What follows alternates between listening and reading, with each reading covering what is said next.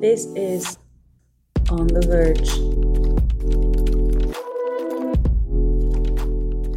Bueno, Bueno. are you ready to start? I'm so ready. Do you feel I feel comfortable. Loose. I feel illuminated by so many lights.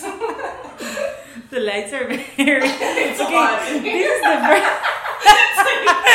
this is the first setup ever, by the way. That's the lamp that goes there. That's like a fucking light that I bought because my my room has no lights. no. And so I bought that to have like somehow my room illuminated more than like my bedside lamp. Same. That's shit.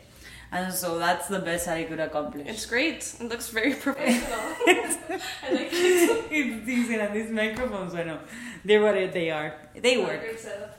I like it. Pero bueno, as an introduction, I was thinking like, how do I want to present Isa? Yeah. And let's talk about how I didn't know how to spell your last name. I've known you for five years. That's crazy. That's crazy. That's sad. That is sad. But honestly, I think it's because I saved you in my phone like that five years ago. It's still And- not valid. You've been like that in my phone forever. So I just assumed it was right. but bueno. Funny. Isa is my friend from Ecuador. You're also 25 years old. I am. And I consider you a very smart, cultured, creative, like cool, artsy, all these very good things that I think you're a very interesting person to hear from. You're also very adventurous, which I love. Um, and you're a world traveler as well. That's a big thing for you. We both studied at Boston. Did you do econ too? Yeah. We all did econ, I feel yeah. like we all ended up We all did econ. Well, and now you work in consulting. Yes. That's interesting. So we all did kind of the same, Well, so how interesting is it? the same thing. That was a nice introduction, though. okay, but so to get started, yes. Just in general, um, how have your twenties? Because this is the idea of this is to talk to people in their twenties about their twenties and things that you might go through and feel in your twenties. You are now twenty five, so you've lived like half your twenties. Don't, don't How- like that. yes. It's the truth. Okay. Uh, how have they? How have they been this far?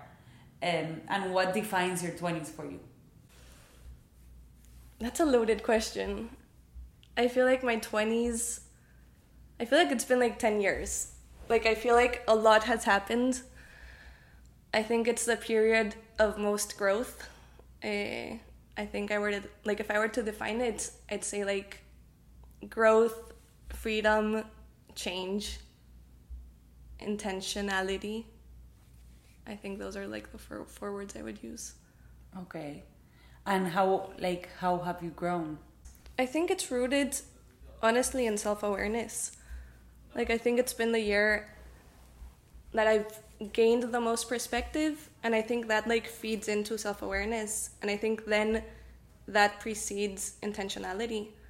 And so I feel like my early 20s were a lot about like perspective, and I get that that a lot from like traveling and like moving around, and like perspective and gratitude and then that like becomes self-awareness i feel like. Like it, it's like it instigates all these questions about like why you're doing what you're doing and why you're living your life the way you're living. And then that leads to intentionality. And so and that's like growth i feel like. Like it's kind of like you taking the reins of like how you're living your life. And i feel like that's kind of like the point where i'm at right now which is No, really that's exciting. beautiful, and like literally just who you are. yeah That's and I and I think that's why your twenties are so hard because it's the whole point of it. You're discovering who you are, and the I think the word that you use of like living your life intentionally is really key. yeah because I what I've been realizing as I I don't know started doing things in my 20s at some point I was like this wasn't my intention I don't I don't think I stopped to think what I'm doing yeah and why I'm doing it and it's the questions that you're saying like how do I want to live my life why am I doing what I'm doing Yeah, but it's hard. It's like I've never watched a horse race in my entire life, but you know how they put like those things around their eyes so like they only look forward. Yeah. I feel like that's kind of like we're conditioned. Tunnel vision. Yeah, exactly. It's like conditioning a lot. I Yeah. feel like, and like stopping and like taking the time to like ask yourself questions that you don't have answers to immediately that make you uncomfortable. I think is like hard and like scary. Maybe. I'm trying to do that. Like make Yeah. do things that make you uncomfortable. That's These good, for starters. good. this makes you really- uncomfortable. Yeah, like not the no the recording it not at all. I think I'm not scared of like talking in public or shit like that. Yeah. For me, the the thing that scares me shitless is like the judgment that will come from it, mm. and like promoting it, all the things that are like cringe, you know. Yeah. And it's scary and it's like you know people will talk shit and that's that's just self-doubt in the end because what do i give a fuck like i don't care Yeah. my friends will support it but it's still like a thing that i'm struggling and trying to outgrow Yeah. the fact that i'm so scared about that Yeah. Well, I'm a fan. And I feel like I tell you this every time I see you, but I really like the podcast. And I've listened to every episode. i love that um, and you mentioned of like this thing of how you want to live your life and i mentioned it in the beginning that you're very creative. You're a photographer. You're a traveler. You're all these very cool things. But you work in consulting. So i'm like that those things in my mind they clash. Like how did you decide that? And is that something that you reconsider at times? Or it's a choice that you're like this allows me to live the life that i want to live? Okay, that's a great question. I don't know if I have an answer. It's something I think about a lot. I think my first year in consulting was very demanding and it took a lot from me. Like all the side, all the art side that you just described, I kind of had to relinquish to consulting, which made me very sad and it felt very, very unnatural. And so I mm-hmm. think that really took a toll.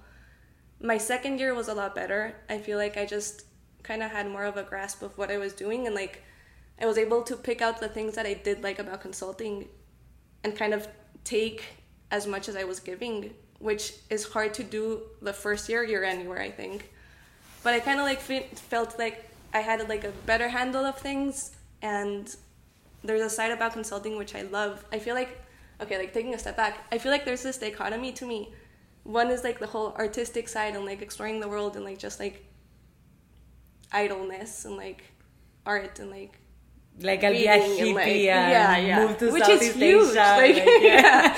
yeah. But then there's also this other side where like I need intellectual stimulation. Like I need to be like in a room of like very smart, like capable people and just like think so much that your head hurts, you know? Like I I love the critical thinking, I love the problem solving, and that's something that consulting gives me. But don't you think you can find that in art too? Yes, 100%. Like, I don't think art excludes that. I just think I like having both. Yeah, yeah. But I've realized that, of course, like, there's gonna be trade offs. And I think I've made peace with the fact that at this point in my life, I can't have both simultaneously as much as I would like to. I think I do a good job at trying to balance it out. Like, I do think I have, like, a very balanced life. But what I've kind of opted for is, like, okay, I'll, like, go super deep into consulting and like do a lot of that for like eight months but then i'm just going to take two months off and like go to the other extreme you know so that's i'm trying to balance it in a different mm-hmm. way now i think and yeah Yeah, and I think you've also chosen within like the corporate path something that did allow you to do that. Yeah. Because I feel like there's a lot of things in the corporate space that like it wouldn't even like be a, a, a choice that you would have available. Sure You are doing a life that like kind of allows you to still have both. Yeah. And that's great. And just for context, there's a, something that's very special about Isa. She's a person that when I'm saying she's traveled a lot, there's a story where like you lived with one of our best friends that my friend Michu literally wakes up. They live together in Boston, and she sees like a, a, a posted saying like, "Bye guys, I've gone to Japan. Like I'll be back whenever." okay okay context my dad is a pilot so that's like the only and like the main reason why i've been able to travel so much So, exactly, but I think you have a very particular lifestyle in that sense, where you have a lot of freedom to travel, because there's yeah, they said you mentioned that your dad is a pilot and you can do it, um, kind of for not as much money as other people do it. Yeah. Um, but it's also meant a lot to you, right? Like, w- what is traveling for you, and how has it shaped your life? That's a great question. Honestly, I think traveling and the way I've done it has shaped a huge part of my personality, like the root Yeah. of my personality. And I think it's evolved over time. Like in the beginning, like it started off as like trips with your parents, like your middle school and like family trips to like, I don't know, somewhere like together. So it wasn't like an intentional choice in the beginning. It was just like my parents are traveling and they're bringing us along.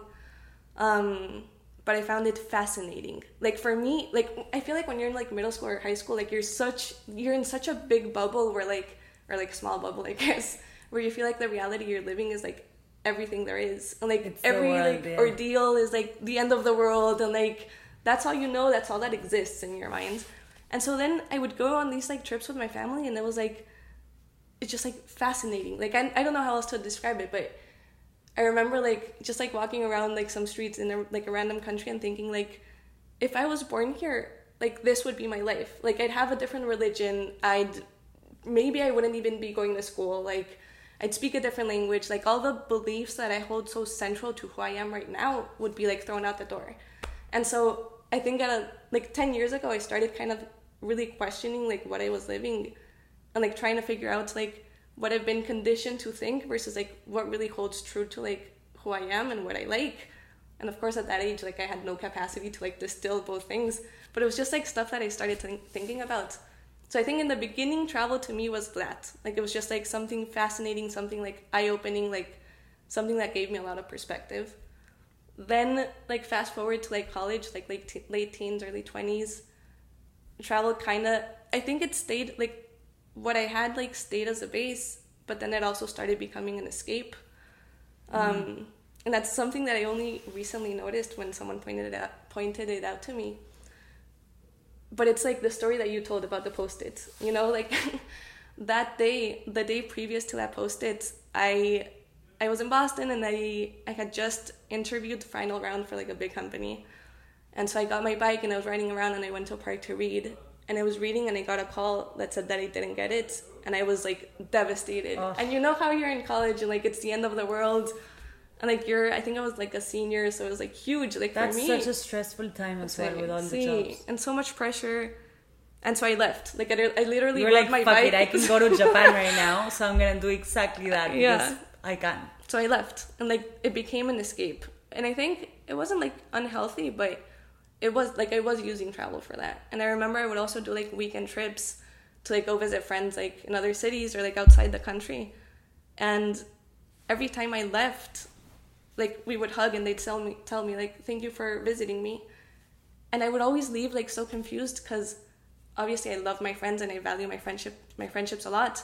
But those like trips were like for me. Like it was never for the other person, you know? Like of course it made me happy to like visit them, but I was like, why are you thanking me? Like, I needed this. you. Yeah, like, I did this I needed this, you know? You were my therapy yeah weekend. exactly Yeah. so it did become like a coping mechanism for a time in my life where i had no control there was so much uncertainty and this was just like the most it's the most like physical manifestation of escape like you're literally leaving you know and so that's like kind of what travel turned to in like my early 20s and now i feel like i've kind of come full circle which is really cool. I don't think i use tra- like travel as an escape anymore.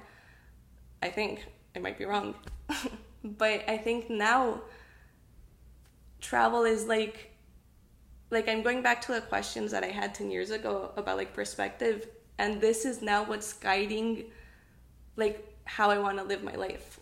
So, I think we were talking about this earlier, but I think that like travel did I say this already?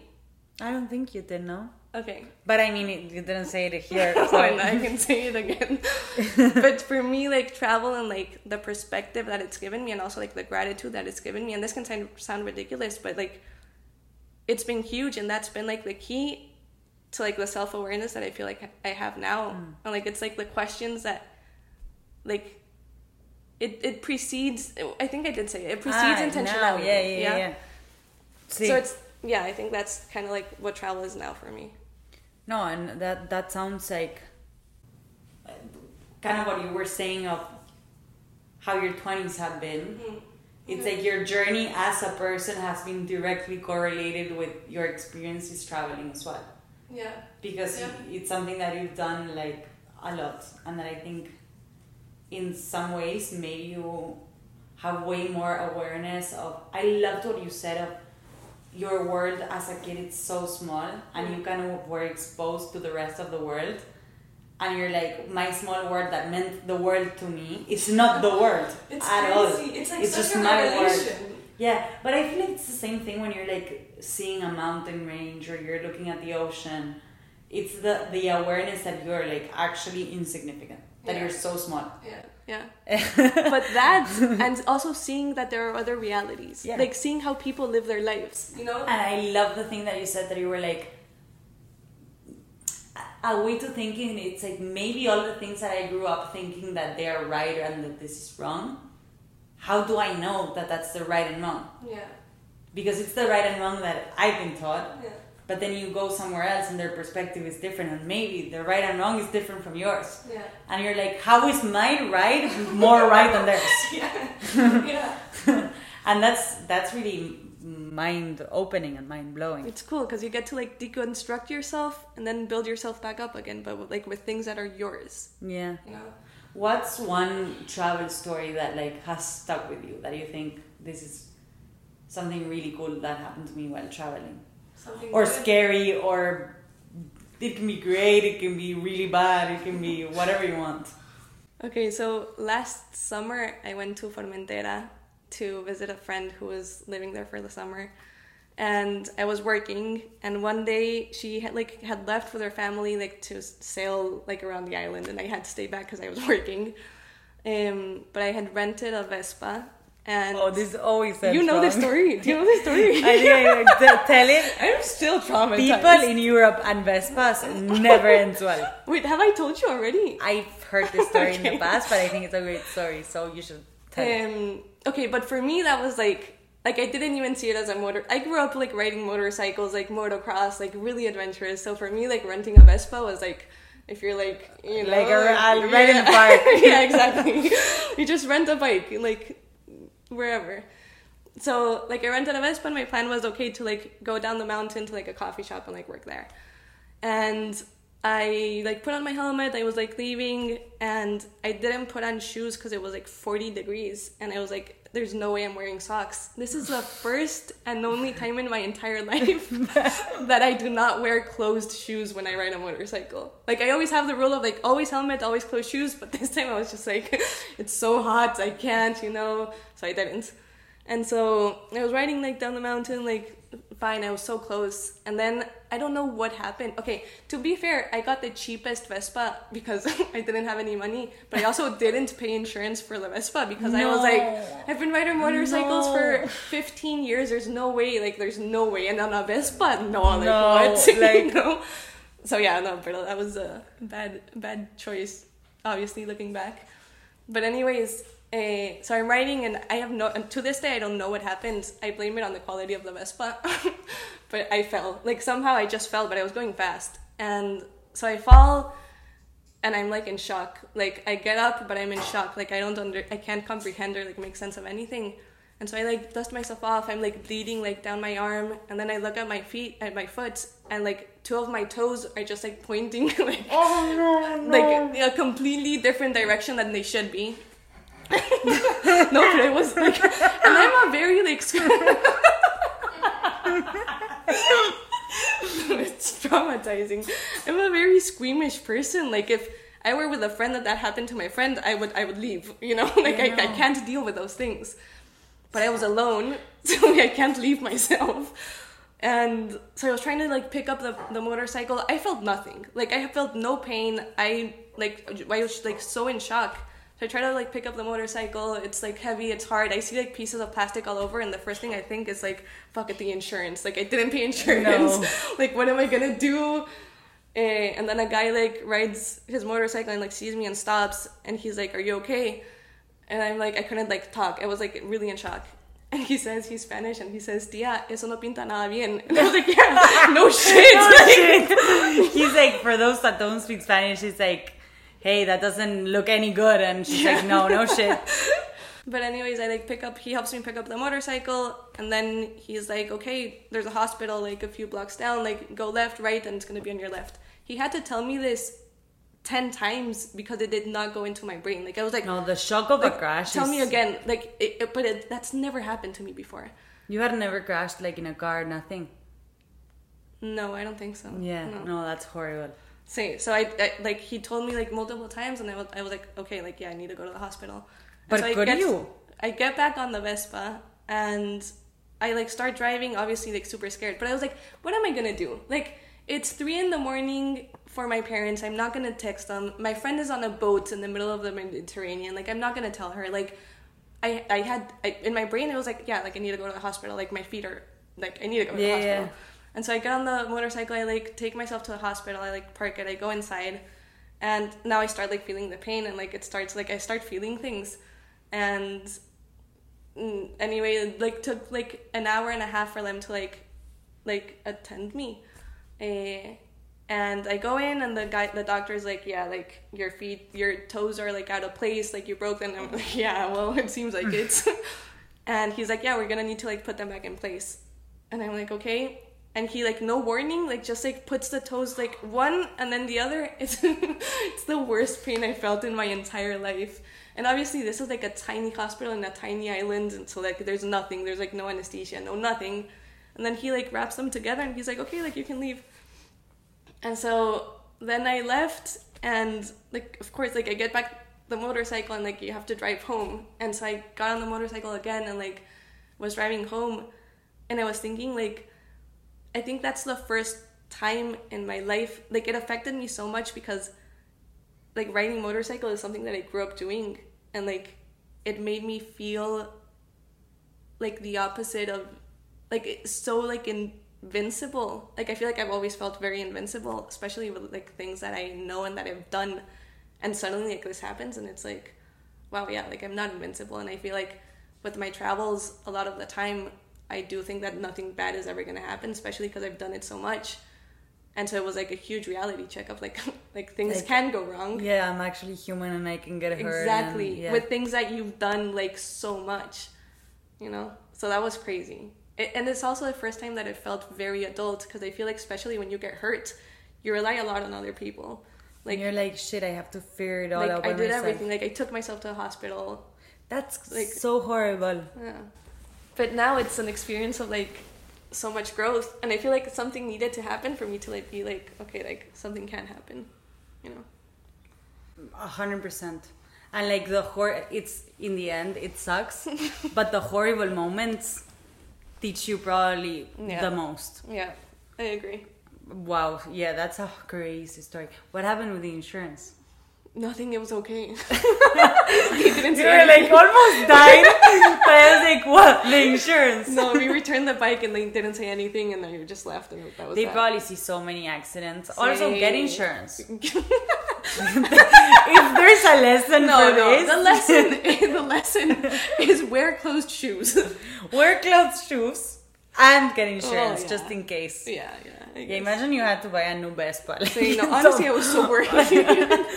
on top of everything that was happening. Yeah. And you didn't break a bone, like in, no. in the leg. I mean, yeah, I broke my toes. No, but the the No, bone, no. like here. No, nothing else. Just my toes. That's horrible, though. Yeah. I got back to, I was living in Panama. And I got back to Panama like a few weeks later, and I went to a, to the doctor because I wanted him to like check how they had done everything.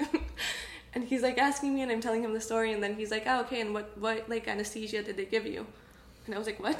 Anesthesia? he's What like, is that? yeah. I was like, "What?" And he's like, "Yeah, when they like re-put your fingers, like what they did." They I'm like, did, like- "Nothing." And he's like, "What? That's so barbaric." Like, you couldn't Oh believe my, it. that must have been so painful. It was, yeah.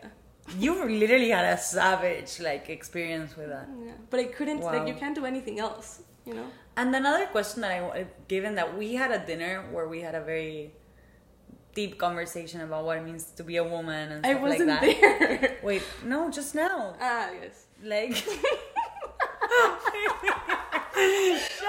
now. We were like talking about gender roles for like two fucking hours. I thought you meant another one. No. no, literally right now. 30 minutes before this. Okay, now I we remember. went on, on and on and on about gender roles. well, I thought you were reading your card, and I was like, she prepared this, but she messed up. I don't know. but uh, so you were you just told a story where like you were you had a hard time traveling. Did being a girl ever impact that as well? Like, do you think? Because also you've solo traveled quite a bit, no? Yeah. Uh, I know there's a lot of girls who solo travel and they love it. Um, what are what's some advice that you have for them and some things that you maybe have felt as a woman traveler? Yeah. I don't think it's held me back. Um, I think it kind of bothers me the fact that you have to say, like, the fact that there's like a whole niche of like women solo travelers, but like if you're a guy, like there's nothing, like there's no men Male. solo travelers, you know?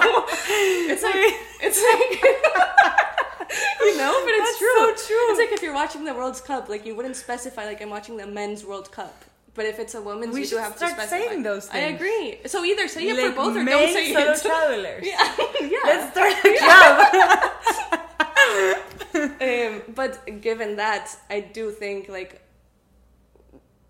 based on how the world is right now, like there are precautions that like it, I think women have to take.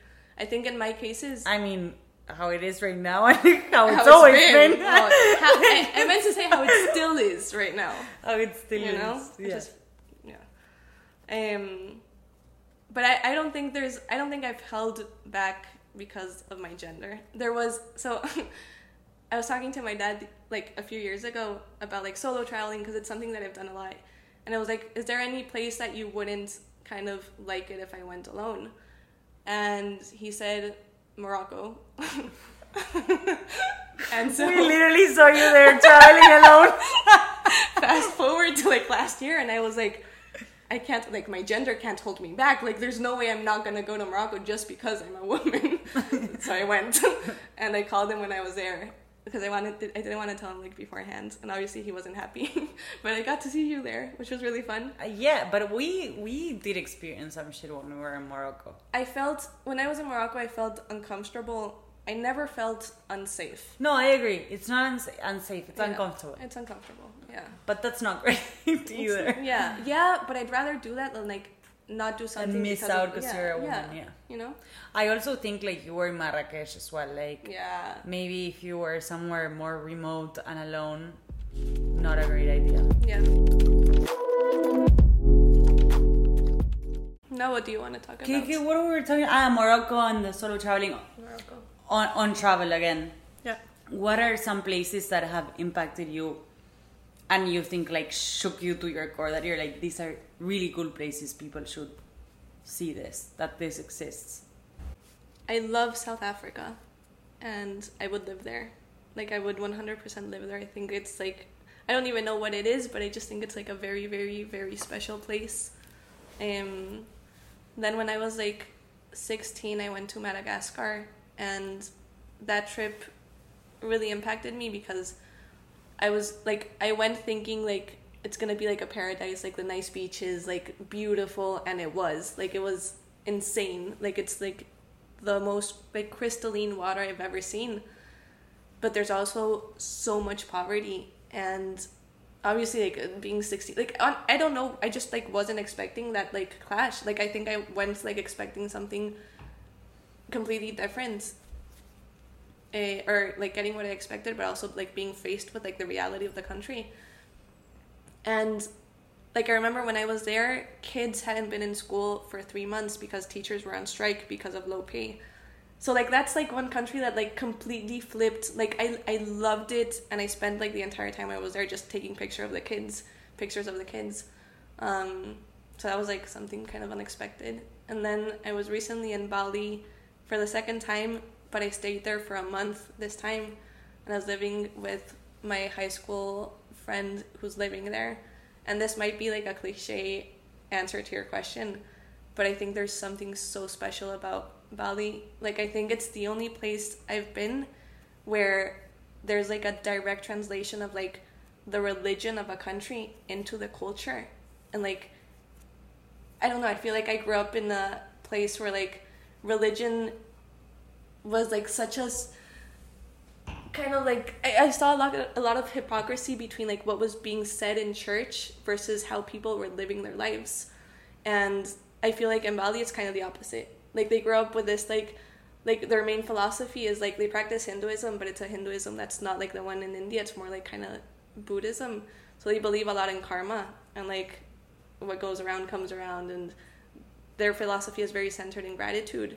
And so you can go there and uh, you just feel so at ease that no one's gonna try to like mess you up or like play with you because like i don't know. It, it, it was a very interesting it was interesting to see how religion can have that direct of an impact on culture and I like think they really actually live by the values of their religion. Yeah.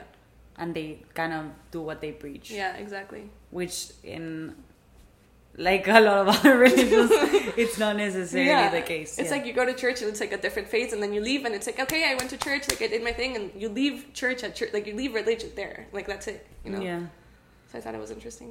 yes that's that's really cool Yeah. those are great recommendations anything else that you think um travel wise or not in your life that have massively something in your life that has massively impacted you in in your 20s like for the better like a lesson that you've learned or i don't know are learning right now uh, from travel or or not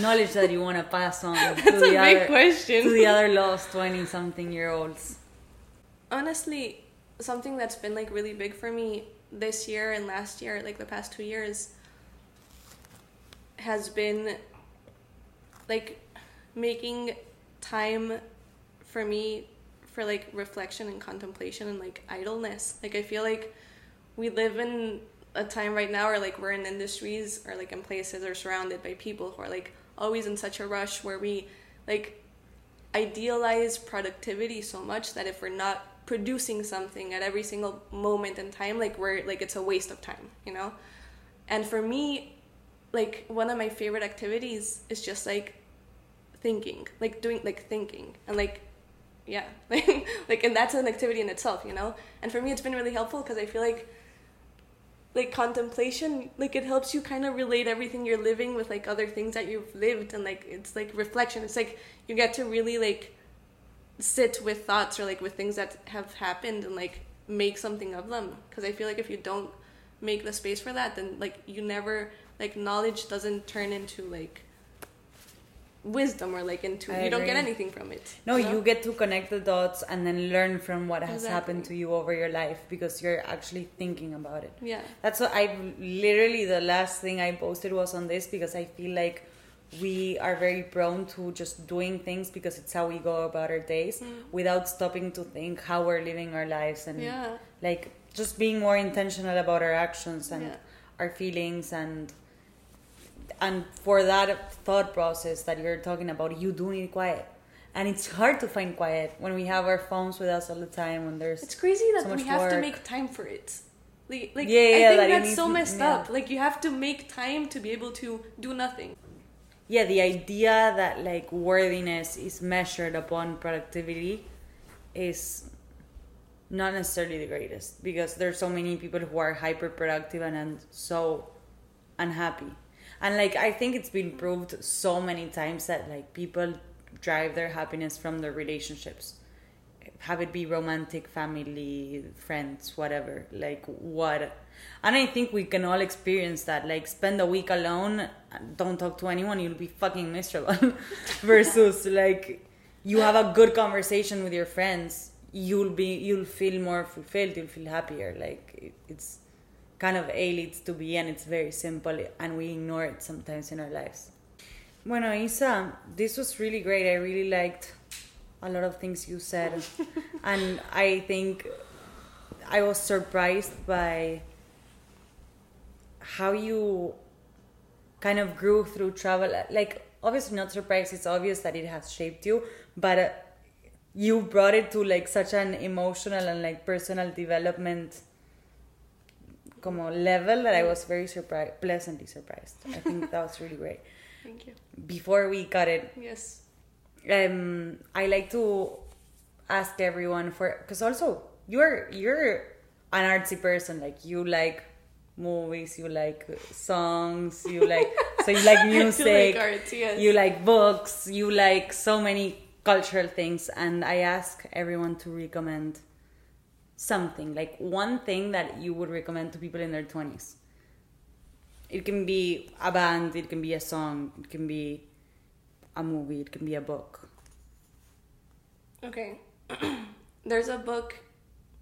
It's short, but it's kind of a dense read. It's called The Society of the Spectacle by Guy Debord.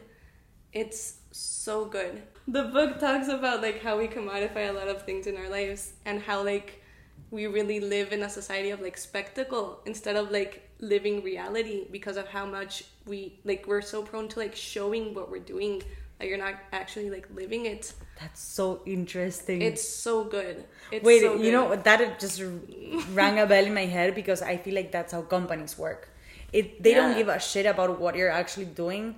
It's like showing what you're doing will get you to a better place. because it adds value to you as an object in society. You know, That's it's the it's a theory really of good book. book. Yeah. Yeah, that's interesting. it's really good. It's that sounds like it will fuck me up though. Well, it's good. You're like, I'm okay. It will, it will fuck you up in a great way. Yeah, No, that sounds awesome. that's a good read. Anything else that you want to leave the people with? Eh, no, that's all the wisdom I have. I think everyone needs to take time to do nothing. And I think for me, traveling really worked to get perspective. But however people can get outside perspective, I think people should work on that. Like, it's cool to realize that you really can change the direction of your, your life, but it's hard to realize that if you stay in the same thing like if you're not really open to like seeing different avenues because there's always more options than we think they are but it's easy to like limit ourselves to what we know or what we have seen is possible but there's so much out there it's so exciting life is so exciting i think that's the takeaway of like where i am right now i just feel like life is very exciting right now That's perfect. I love ending it like that because it's, it leaves people in such a high high note and Yeah.